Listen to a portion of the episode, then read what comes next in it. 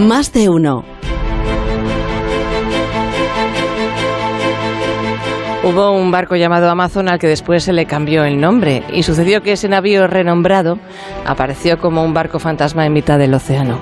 En Historia de con Javier Cancho, hoy Historia del Mary Celeste.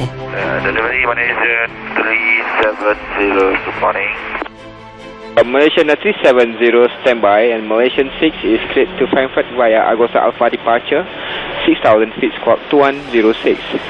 Malaysian 370 request level. El sonido de la cabina es lo único que queda de aquel vuelo. El MH370 de Malaysia Airlines es el mayor enigma de la historia de la aviación. El MH370 es la aeronave del misterio. Aquel Boeing 777 se esfumó el 8 de marzo de 2014 sobrevolando el Océano Índico, después de que hubiera despegado de Kuala Lumpur.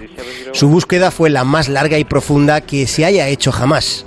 Ninguno de los 239 pasajeros fue encontrado.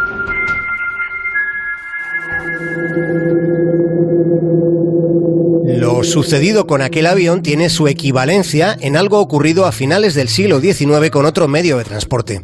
La pregunta, 150 años después, sigue siendo, ¿qué pasó a bordo del Mary Celeste? El 7 de noviembre de 1872, el capitán Benjamin Briggs y la tripulación del Mary Celeste zarparon del puerto de Nueva York rumbo a Génova, Italia. A bordo iban siete tripulantes seleccionados por el propio Briggs, minuciosamente seleccionados porque a bordo también iban su esposa y su hija. El Mary Celeste era un mercante que emprendió aquella travesía por el Atlántico cargado de alcohol industrial. Sin embargo, aquel barco nunca llegó a su destino.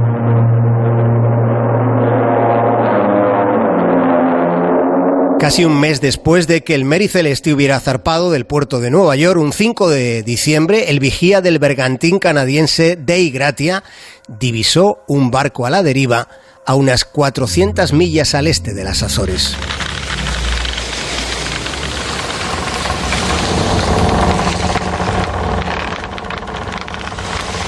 El capitán fijó el alcance de sus prismáticos en el Mary Celeste, lo recorrió palmo a palmo sin que se atisbase un alma. Parecía un buque fantasma, se meneaba en zig-zag solo con el foque y el trinquete, las demás velas estaban plegadas. El Dei Gratia cambió de rumbo para comprobar si había gente a bordo del Mary Celeste. Cuando sus marineros terminaron de completar el ascenso por la escala y llegaron a cubierta, desde el principio encontraron todo inquietante. Las cartas de navegación estaban esparcidas por el suelo como si hubieran sido lanzadas por los aires. Las pertenencias de la tripulación del Mary Celeste todavía estaban en sus camarotes. Lo que no estaba era el único bote salvavidas del barco.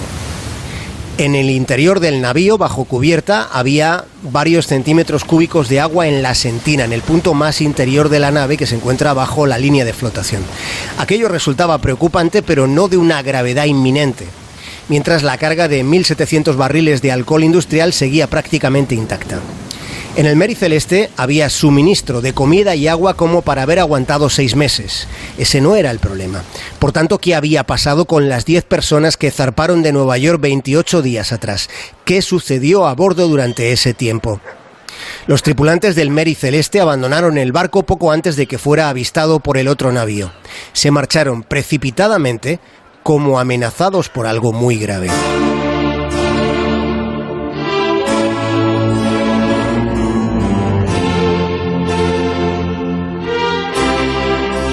Rastreando las pistas que quedaron, se descubrió que dos semanas después de haber zarpado, el 25 de noviembre, aparece el último escrito del capitán Briggs en el cuaderno de bitácora.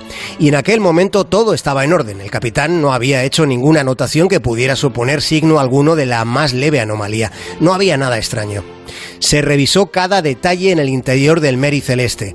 El barco estaba en condiciones para navegar y un capitán solo habría abandonado el barco en una situación muy adversa y no parecía de ningún modo que esa hubiera sido la circunstancia. ¿Qué pudo suceder entonces? Sobre lo que pasó hay varias teorías. Una está relacionada con el alcohol.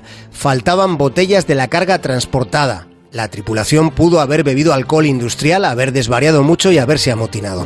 Sin embargo, no había señales de violencia. También se especuló con que el barco hubiera sido abordado por piratas, pero había objetos de valor a bordo. tampoco tenía mucho sentido. Lo único que faltaba era el sextante, el cronómetro y la corredera, que es un instrumento con el que se mide la distancia navegada por la embarcación.